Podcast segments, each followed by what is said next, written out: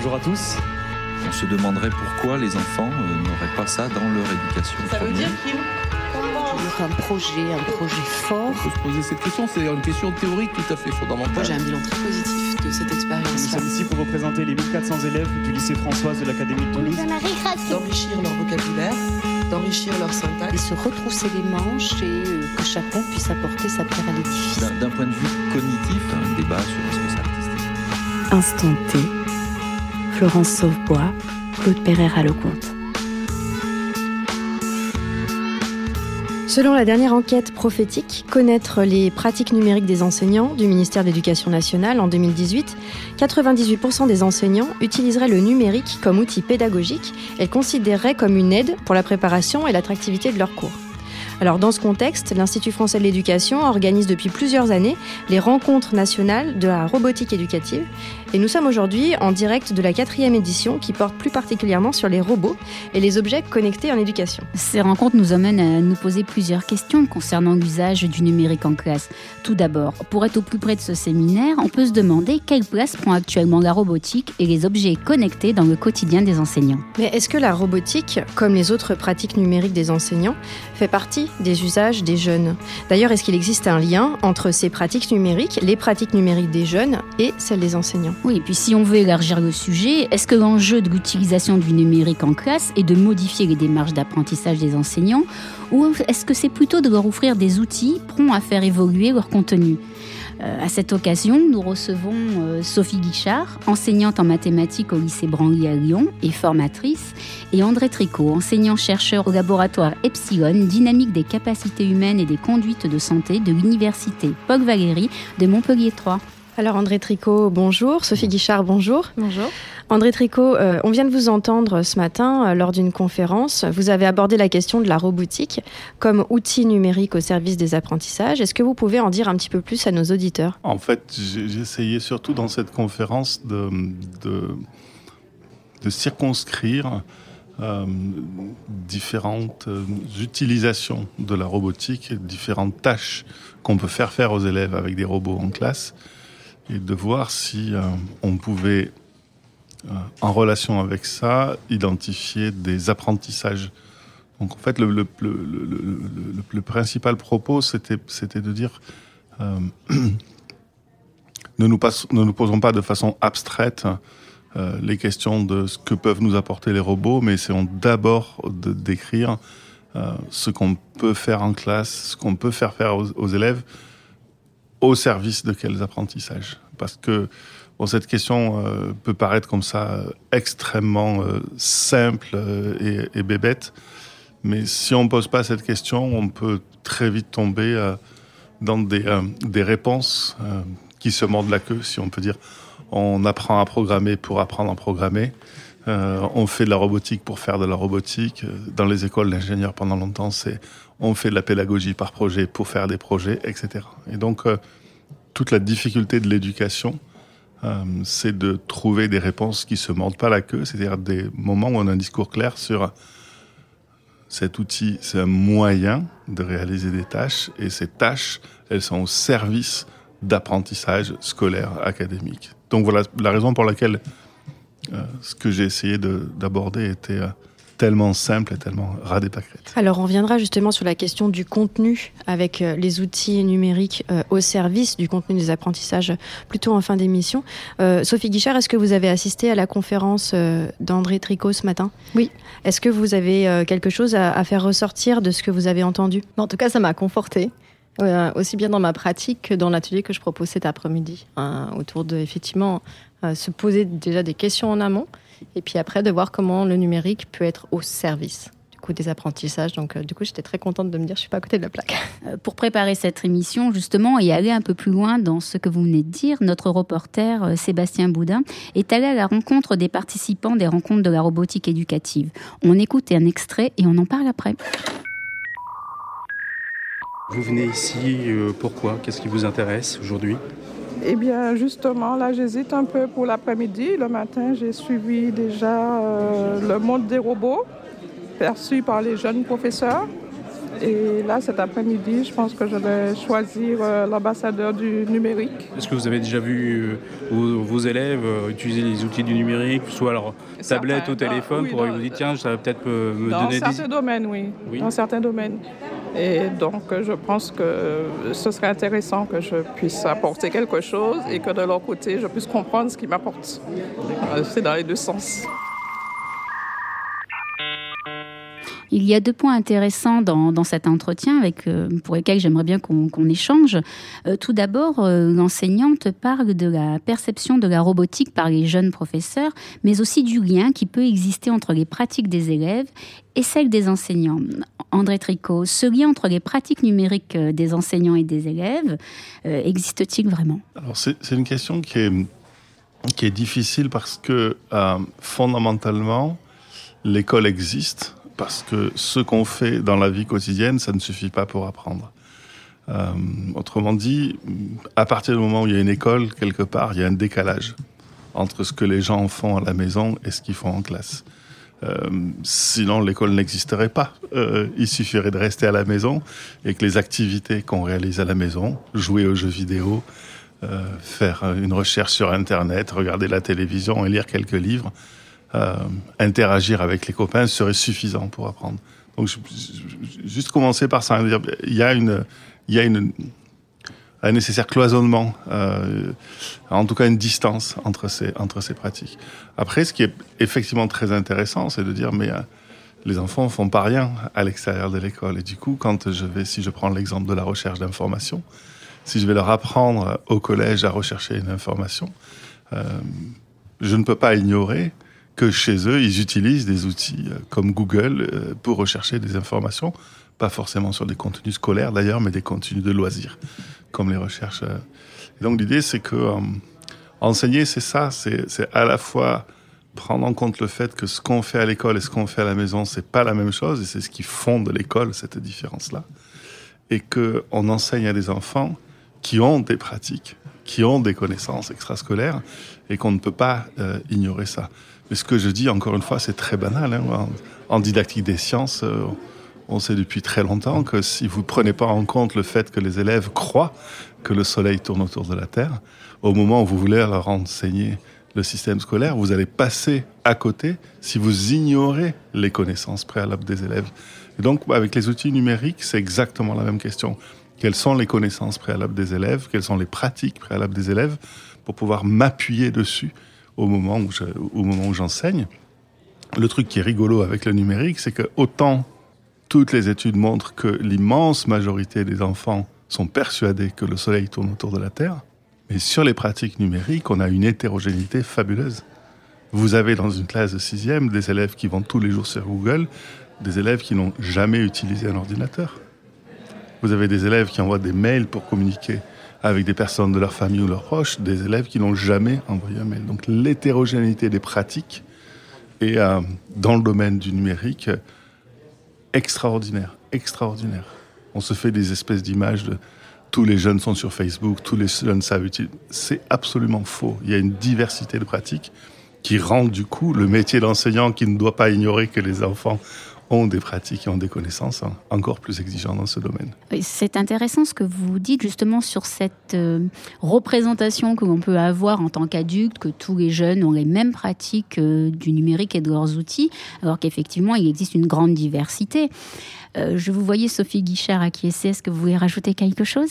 Euh, bah oui, du coup, ça me, ça me fait penser à un projet que j'ai mené, en fait, où, euh, voilà, on en parlera. Peut-être tout à l'heure, ouais, oui, plus- ouais. de façon plus approfondie. Ouais, tout à fait. Mais du coup, c'est vrai que de pouvoir se baser sur les compétences des élèves avant d'apporter quelque chose, du coup, pour moi, c'est c'est les inclure, en fait. Et souvent, en fait, on est sur quelque chose qui peut être trop descendant et on oublie de les mettre dans la boucle, en fait. Alors oui, je voulais simplement juste euh, rebondir sur cette euh, hétérogénéité des, usages des outils numériques et du fait que certains élèves sont experts et d'autres euh, pas du tout, pour pouvoir revenir en fait sur l'outil que vous utilisez déjà, c'est-à-dire la vidéo, c'est quelque chose que vous utilisez, c'est quelque chose dont vous allez nous parler après, et c'est cet usage des plateformes vidéo YouTube auxquelles tous les jeunes ont accès, et peut-être que je m'avance un petit peu, mais euh, je pense que dans leur quotidien, euh, si on fait un sondage auprès des jeunes lycéens,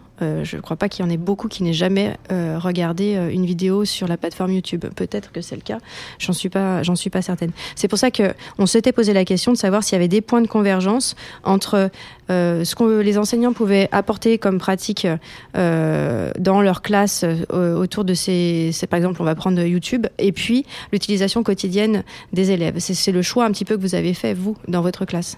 Alors c'est le choix. À la base, euh, ça a été un concours de circonstances, hein. parce que du coup, moi, j'ai démarré en, 2012 à, créer des vidéos et j'ai ouvert une chaîne YouTube hein, sans imaginer la portée de la chaîne YouTube hein, que, que j'ouvrais. Donc j'ai découvert au fur et à mesure, et puis en découvrant les textes aussi sur la classe inversée en 2012, euh, moi, j'avais pas trouvé grand chose par rapport à ça. Et, euh, et, du coup, après, donc voilà, il y a effectivement, moi, je l'ai utilisé par découverte. Et je l'inclus effectivement aujourd'hui dans ma pratique pour euh, gérer en fait du coup ma plus grosse problématique qui est la gestion de l'hétérogénéité au quotidien euh, dans des classes de BTS où du coup j'ai des élèves de bac pro qui savent euh, très peu faire de choses en calcul avec des élèves qui reviennent d'IUT, des, de prépa, qui du coup ont un bagage. Et pour permettre à chacun de pouvoir avancer à son rythme, ça a été mon outil donc sur, euh, j'ai un cours qui est en deux parties, de pouvoir permettre euh, aux élèves d'avancer à leur rythme et être nourris en fait. Alors avant d'enchaîner sur euh, la manière dont vous procédez en détail avec vos élèves, je vous propose d'écouter une pastille. Il s'agit d'un enseignant qui a fait le choix également d'utiliser les capsules vidéo pour pouvoir apporter du contenu à ses élèves et on va écouter aussi des témoignages d'élèves. Moi ce que je veux c'est un support qui a une efficacité. Et je sais par expérience que ce type de vidéo euh, est beaucoup plus regardé, euh, même si c'est pas parfait, qu'un polycopier traditionnel où aujourd'hui on a des problèmes face à la lecture sur l'écrit au sens euh, papier. Et donc j'essaie de, compléter, même si des fois il y a des exercices sur livres, manuels, plus classiques. Mais c'est important d'avoir un support un peu renouvelé. Quand, quand on ouvre notre agenda et qu'on voit exercice 3 maths et vidéo QPerty, ben on se dit ouais bon on va regarder la vidéo. c'est ça. ça demande moins de réflexion, euh, c'est plus court et. Il y en a après il y en a qui durent euh, jusqu'à 7 minutes et des fois moi ça m'arrive de la regarder mais de pas prendre de notes parce qu'une vidéo sur 7 minutes faut mettre pause, faut écrire, faut revoir. Mais, euh, mais c'est rare, c'est rare qu'on. En général, effectivement, c'est un truc qu'on met au-dessus parce que c'est vachement plus divertissant et intéressant que, que d'autres devoirs. Alors là, si on met un petit peu dans le contexte, euh, ce sont des vidéos donc de sciences économiques et sociales où l'enseignant traite d'un point théorique du cours très court. Euh, et euh, il demande aux élèves de visionner cette vidéo chez eux avant pour pouvoir faire des exercices d'application en classe. Alors juste pour la petite histoire, ces vidéos, elles ne sont pas visionnées par 100 ou 200 élèves, elles sont en fait visionnées sur la plateforme par plus de... Enfin, il y a 30, 40, 50 000 vues en fonction des vidéos, donc on en parlera après de ce pouvoir de, cet outil de diffusion. Euh, vous, dans vos classes, Sophie Guichard, comment est-ce que vous l'utilisez, la vidéo? Alors, ça a été une évolution. Du coup, euh, euh, déjà, je l'ai proposé en facultatif en 2012 parce que je savais pas où je mettais les pieds et je voulais pas me mettre en danger. Et puis j'ai évolué, j'ai découvert la classe inversée, donc j'ai voulu le proposer comme ce professeur et vraiment avec le public que j'ai avec qui j'étais à ce moment-là, euh, avec les problématiques de mes classes, en fait, moi, ça n'a pas marché. Donc, du coup, j'ai choisi de faire avec eux en classe pour limiter la discrimination, parce que j'avais des élèves qui pourtant étaient en BTS informatique, qui euh, n'avaient pas d'ordinateur à la maison ou pour qui les connexions Internet ne marchaient pas parce qu'ils étaient au Crous. Enfin bref, il y avait plein de soucis techniques. Ce qui faisait que du coup, ça rajoutait de la difficulté à ce que les élèves euh, puissent écouter la vidéo. Donc j'ai pris le parti de les, le faire en classe avec eux. Mais en gardant deux temps, c'est eux qui m'ont fait euh, évoluer dans mon cadre. Parce qu'au début, je les avais laissés complètement en autonomie. Et puis, euh, certains ont demandé à pouvoir avoir plus de vision sur où on allait ensemble. Et puis, c'est vrai que moi, j'avais perdu le, moment d'interaction avec eux. Euh, même si je passais avec eux euh, j'ai répondu à leurs questions, mais j'étais plus dans la première phase que j'aimais bien, des fois, de faire le clown aussi un peu au tableau. Euh, et donc, du coup, aujourd'hui, je partage mon, mon, cours en deux temps. Donc, il y a une première partie où c'est moi qui mène la danse et qui les emmène vers là où je veux aller, avec un noyau classe, vraiment, parce que du coup, dans la deuxième partie, ils vont avancer euh, en autonomie. Euh, donc, le noyau classe va avancer à son rythme, là où il en est, avec ce que moi j'ai exposé au tableau. Et puis, il y a tout un groupe d'élèves qui vont avancer euh, peut-être beaucoup plus vite parce qu'ils ont déjà vu certaines parties. Et grâce euh, aux vidéos, puisque du coup mon cours est complètement monté en vidéo, corrigé en vidéo, voire aussi avec une correction de tapé, donc ils, ont aussi différentes modalités pour se corriger. Eh bien, ils vont pouvoir avancer en autonomie et pouvoir être nourris en fonction de leur appétence ou leurs besoins ou leur envie de, de poursuite d'études, en fait. Donc, en fait, c'est un moyen de, de, de pouvoir différencier vos, vos, cours en fonction du niveau de, de vos élèves, en fait. Ouais. pour moi, c'était le challenge. En fait, c'était vraiment ma grosse problématique avec ce public-là, en fait. Donc, du coup, la vidéo, ça a été une vraie plus-value pour moi, puisque aujourd'hui, elle me permet de pouvoir adapter, voire même des fois de réorienter des élèves au sein même d'une même séance, si je vois qu'en fait, l'élève n'a pas les basiques.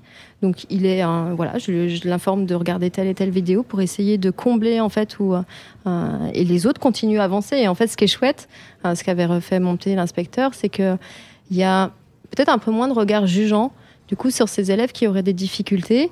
Et en fait, ils sont ensemble, on est un peu comme dans une ruche, et en fait, il n'y a que moi qui sais euh, qui où on en est, qui peut être très très en avance ou avoir terminé le programme, qui en fait euh, est réorienté vers autre chose, mais ils sont ensemble et puis ils s'entraident et ça discute et ça collabore. Alors je vous propose justement d'écouter un de vos élèves. Le point fort, c'est que on peut travailler en autonomie et c'est qu'on peut avancer sans avoir à attendre forcément euh, la classe. Donc on peut prendre beaucoup d'avance sur, euh, sur les autres euh, à condition de réussir. Et du coup, on s'ennuie jamais. Donc même pour ceux qui ont des facilités, ils vont, ils vont réussir à, à ne pas s'ennuyer. Alors on entend ici un élève qui met en avant justement l'intérêt pour s'il il a un bon niveau de pouvoir s'avancer. Et vous, vous nous avez expliqué euh, l'intérêt également pour euh, les élèves qui sont euh, plus en difficulté. André Tricot, est-ce que cette manière de travailler correspond un petit peu à ce que vous avez expliqué par rapport aux besoins, d'abord de faire un état des lieux par rapport aux besoins, à ces problématiques de classe, pour ensuite utiliser un outil numérique en termes de moyens? Alors j'ai l'impression que ça, ça illustre quelque chose d'encore plus important, ce que Sophie vient de dire, euh, c'est que l'outil euh, n'apporte aucune solution.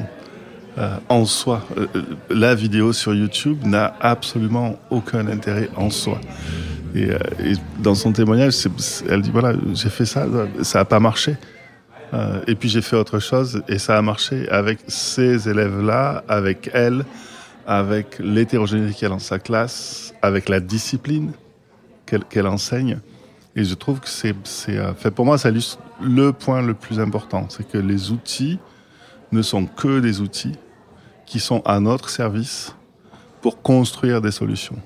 Et c'est nous qui construisons des solutions. C'est n'est pas les outils qui construisent des solutions. Effectivement, André Tricot, c'est un petit peu là où on voulait aller. C'est-à-dire que est-ce que finalement les outils numériques vont changer les pratiques pédagogiques euh, des enseignants ou est-ce qu'il se passe autre chose au contraire? C'est ce que vous êtes en train de, nous dire Oui, c'est, c'est si vous voulez, fondamentalement, euh, bah, un enseignant, c'est, quelqu'un qui impose des contraintes de temps, de lieu, de ce qu'on va apprendre et la manière dont on va l'apprendre. Et ça, ça, ça, ça change pas. C'est quelque chose qui existe depuis que l'enseignement existe. Et euh, si vous vous, vous, amusez à faire la liste des tâches. Hein. C'est qu'est-ce qu'on fait faire aux élèves pour qu'ils apprennent? Ben, On leur fait résoudre des problèmes, comme il y a un siècle. On leur fait étudier des supports, comme il y a un siècle. On organise des débats, des discussions, des confrontations, comme il y a un siècle, comme il y a deux siècles, comme il y a trois siècles. Donc ce qu'on fait faire aux élèves en, en classe, aujourd'hui et il y a un siècle, c'est la même chose les équilibres changent. Hein. C'est-à-dire que, par exemple, aujourd'hui, il y a plus de résolution de problèmes et moins de... Mais ce qu'on fait faire aux élèves en classe, les pratiques pédagogiques, elles sont stables. Euh, trouvez-moi une seule pratique pédagogique qui a été inventée au cours du XXe siècle. Par contre, les outils sont là pour nous aider avec ces pratiques-là à construire des situations originales, des situations dans lesquelles je vais arranger les différentes composantes différemment avec des supports qui, eux, existent que depuis 10 ans, existent que depuis 15 ans. Et c'est ça hein, que je, je, je dirais, c'est les outils changent les pratiques pédagogiques changent pas tellement. Mais par contre, les outils permettent de concevoir des situations qui, elles, sont très, très différentes. Après, effectivement, euh, si on reprend euh, l'expérience euh, de Sophie Guichard et, le témoignage de son élève, et si on le croise avec ce que vous venez de dire, ce qui est très intéressant, pour moi, ce qui ressort, c'est la question de la différenciation pédagogique, et si on va un peu plus loin, de l'inclusion hein, de, de, tous les élèves pour que tout le monde réussisse. Et c'est cette... on va dire que numérique me semble favoriser des pratiques, euh, enfin accentuer des pratiques qui permettent de prendre en compte la différence de chaque élève. Sophie Guichard Oui. Euh, après, si un élève n'a pas envie de s'y mettre, euh, même si on propose du numérique, il s'y mettra pas. et c'est vrai que voilà, il y a plein d'autres paramètres là-dedans. Mais en tout cas, pour moi, aujourd'hui, j'ai l'impression d'avoir une vraie ruche au sein de ma classe, c'est-à-dire que dans le temps de classe, tout le monde s'y met. Euh, après, des fois, plus ou moins en fonction de. Ben voilà, ils ont leurs problématiques, euh, leurs fatigues, leurs difficultés aussi diverses et autres, euh, et choses à dépasser, en plus sur une matière comme moi, mathématiques, qui est très reliée à de l'émotionnel. Et, et, en termes de situation d'apprentissage un petit peu particulière, justement, peut-être que vous pouvez nous expliquer ce que vous aviez mis en place sur la chaîne YouTube où les vidéos sont, elles, créées par les élèves? Ouais. Donc, mon envie à un moment, c'est de me dire moi, j'ai créé 1600 vidéos. Euh, je pourrais passer ma vie à créer des vidéos. À un moment, euh, l'élève est, Je pense que quand il est à même de transmettre, c'est qu'il a compris. Hein, et qu'il est capable de. Donc, du coup, je m'étais dit, voilà, la fiche d'exercice, au lieu de tout monter en vidéo, bah, je vais leur faire faire, en fait. Donc, je suis allée les sonder, hein, déjà pour savoir est-ce qu'ils avaient déjà fait un petit film? Donc, alors là, constat général, oui, avec au moins un smartphone, ou une GoPro, ou une caméra. Donc, de dire, super, vous n'allez pas pouvoir m'exploiter pour utiliser vos parents pour vous acheter la super nouvelle tablette. Euh, voir derrière de demander ce que vous avez fait déjà de la retouche, du montage. Donc ils connaissaient même des logiciels que je ne connaissais pas. Et puis, euh, du coup, on est allé questionner sur qu'est-ce qui était une bonne vidéo, bonne entre guillemets vidéo pédagogique pour eux. Qu'est-ce qu'ils faisaient qui restaient sur YouTube quand ils cherchaient un tuto. Donc, on a listé les critères et puis de leur dire, bah voilà, le projet aujourd'hui, c'est vous, vous allez devenir un, professeur et c'est vous qui allez expliquer à des élèves en besoin, parce que quand on va chercher sur Internet, c'est qu'on cherche, on a un besoin. En fait, euh, les exercices que nous traitons en classe. Et donc, euh, du coup, c'est un projet qui, qui a bien qui a bien marché pendant plus de deux ans, puisque la chaîne YouTube a 200, plus de 200 vidéos qu'on recevait des commentaires, que les élèves devenaient des experts dans les savoirs dans lesquels ils avaient monté. Ils partageaient aussi les vidéos sur euh, leurs réseaux sociaux. Donc en fait, ils avaient des retours de la famille, d'anciens professeurs, de copains disant c'est chouette ce que tu fais. Donc en fait, il y avait quelque chose qui les valorisait aussi. Et puis pour une fois, tout élève avait un espace de parole, hein, puisque en classe, c'est souvent les élèves qui ont compris qui expliquent aux élèves qui n'ont pas compris. Et mon élève qui n'a pas compris, il a rarement la posture de être dans une posture où il l'explique. Donc, euh, du coup, c'était un biais de lui dire, voilà, même si c'est une vidéo sur un thème, voilà, moi, ce qui m'intéresse, c'est que du coup, tu puisses t'exprimer et que du coup, on avait travaillé la bienveillance, euh, le vocabulaire, comment on s'exprime à un public en faisant attention à ce qu'on dit, et puis aussi le cadre légal. Euh, au niveau de l'utilisation du droit à l'image, de la musique, euh, si eux ils incluent, tous les droits qu'il y avait derrière qui nous a permis euh, d'avoir un, projet qui dépassait, puisque mon envie vraiment c'était de sortir des murs de la classe. C'était ça aussi, parce que souvent on fait des choses, on mène des projets en classe, mais ça reste en classe. Et après ça ne vit plus. Et mon envie d'utiliser la YouTube, c'était aussi de, diffuser et, et d'aller au-delà des murs de la classe. Et c'est vrai qu'on la chaîne YouTube, même si j'ai plus les élèves aujourd'hui, continue à perdurer. Euh, on continue à avoir des abonnés, à avoir des commentaires. Et c'est vrai que le jour où un élève a eu un commentaire en anglais, ce jour-là, c'était vraiment le summum de ce qui... Voilà, c'est ça. Donc c'est vrai que c'était très chouette et j'avais vraiment vu des retours au sein de la glace aussi de bienveillance entre eux, d'accompagnement, de soutien. Enfin, il y avait eu plein de petits retours euh, super chouettes. Alors, on va illustrer également ce que vous avez dit, mais par un autre exemple, c'est-à-dire par l'utilisation euh, de, de la tablette par des élèves en cours de géographie. On écoute. Et la tablette, à quoi est-ce qu'elle vous sert là? Pourquoi est-ce que vous utilisez une tablette et pas un manuel? Pour avoir euh, les documents et des photos dessus. C'est beaucoup plus rapide en fait. Enfin, c'est beaucoup plus maniable, je trouve, qu'un manuel des pages de manuel. Et si on voit pas, on peut grossir. Ouais, voilà, en fait, c'est ça. Et c'est pratique. Dans cette situation, on se rend compte que la tablette va faciliter l'accès aux informations par les élèves.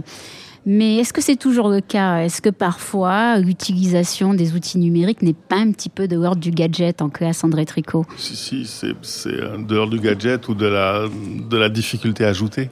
Euh, et euh, peut-être que euh, un des cas les plus les plus célèbres, c'est d'essayer de faire euh, utiliser un logiciel de traitement de texte à des élèves. On se rend compte que l'utilisation de traitement de texte ne fait pas partie des pratiques quotidiennes de l'immense majorité des, élèves et que autant pour des tâches de rédaction, notamment de rédaction collective, ça peut apporter des choses, euh, ça peut même leur permettre de faire des choses qu'on ne peut pas faire sans un logiciel de traitement de texte, mettre ensemble les idées de 15 élèves différents c'est strictement impossible avec papier crayon. Euh, mais euh, voilà, si c'est une tâche de prise de notes, on se rend compte que la qualité des notes est détériorée par rapport à la prise de notes papier crayon. Donc c'est vraiment, c'est encore une fois, les outils en soi, ce n'est rien. C'est voilà, cet outil pour cette tâche, pour cet apprentissage apporte quelque chose, mais sur une tâche qui est juste à côté, il, il va rien apporter. Donc oui, finalement, depuis tout à l'heure, ce que vous nous dites, c'est que l'utilisation des vidéos, des tablettes ou des logiciels plus institutionnels comme GeoGebra, par exemple, en mathématiques, euh, n'est pas vraiment de transformer l'approche pédagogique des enseignants, André Tricot. Tout à fait. Je pense que les, euh, je, pense, comment vous dire ça? L'enseignant, c'est quelqu'un qui conçoit des situations. Et il conçoit ces situations en fonction de ses élèves, en fonction de ses objectifs, en fonction du temps qu'il a, etc. Et à un moment, parmi toutes les questions que je me pose quand je conçois une situation, il y a la question avec quel outil mais c'est une question parmi d'autres. Par contre, là où je serais de mauvaise foi, bien entendu, et ça a été dit tout à l'heure, un outil peut me donner une idée de faire quelque chose que je ne faisais pas avant. Ça, c'est très important, bien entendu. J'aurais juste rajouté un petit truc, c'est aussi qui je suis à ce moment-là. Parce qu'en fait, moi, je vois donc le projet dont je parlais, voilà, je l'ai mené pendant 2-3 ans, j'en ai fait le tour. Hein. et puis, j'ai découvert hein, le sketchnoting, la facilitation graphique. Et aujourd'hui, je suis dans un autre mouvement parce que voilà, j'ai aussi, je suis autre. trois ans plus tard, hein, j'ai d'autres élans, d'autres envies, et que euh, là où moi j'ai de l'élan, du plaisir, de l'envie à donner, et eh ben forcément aussi il y a quelque chose qui emmène hmm. hein, de l'autre côté et qui fait que euh, peut-être que dans 3-4 ans ce sera aussi autre chose qui, qui mènera. Ah ben justement, vous nous amenez directement sur le mot de la fin parce que pour terminer, on vous laisse amuser à faire des projections et à se dire euh, dans 20 ans, à votre avis, où est-ce qu'on en sera d'un point de vue numérique dans les classes? C'est purement de la projection. Hein. On, est là pour euh, s'amuser. Sophie Guichard. Dans 20 ans. Euh, bonne question. Euh, dans 20 ans, eh ben, j'espère que ma place aura, j'aurai toujours du sens à être là. un autre sens, peut-être que je serai coach et que les élèves. Voilà.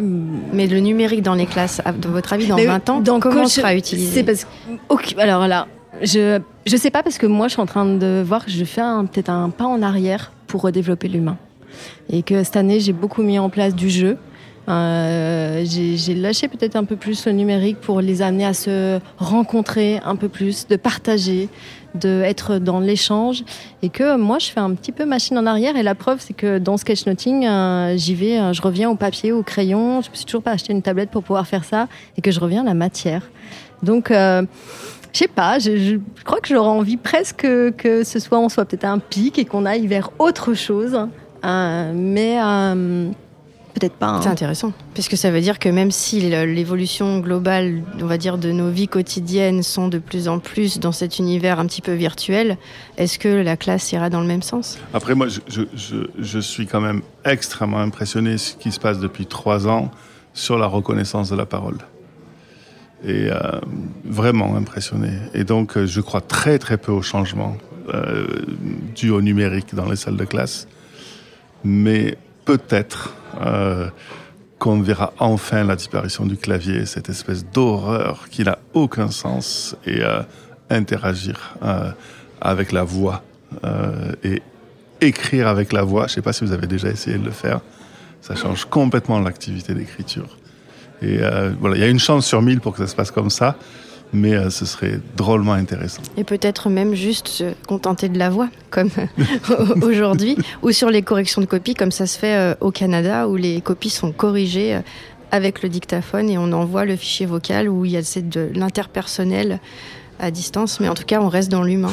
Et comme le CNED le fait depuis plus de 20 ans en France. Et, ce qui est intéressant dans, dans, ce que vous dites et ce que aussi Florence disait, c'est que finalement, c'est remettre l'humain au centre, c'est-à-dire ce n'est pas l'outil qui est au centre de l'apprentissage, au centre de la relation, mais c'est effectivement le lien qui existe entre les gens et entre le savoir. Ça va être la fin de notre table ronde. Alors on vous remercie euh, chaleureusement, André Tricot euh, et euh, Sophie Guichard, d'être venus participer à cette émission. Merci. Cette émission vous est proposée euh, par euh, Canopé euh, et Cadécole. On remercie donc les personnes de ces deux équipes avec Simon Gattegno, Hervé Thury, Sébastien Boudin. Au revoir. Au revoir.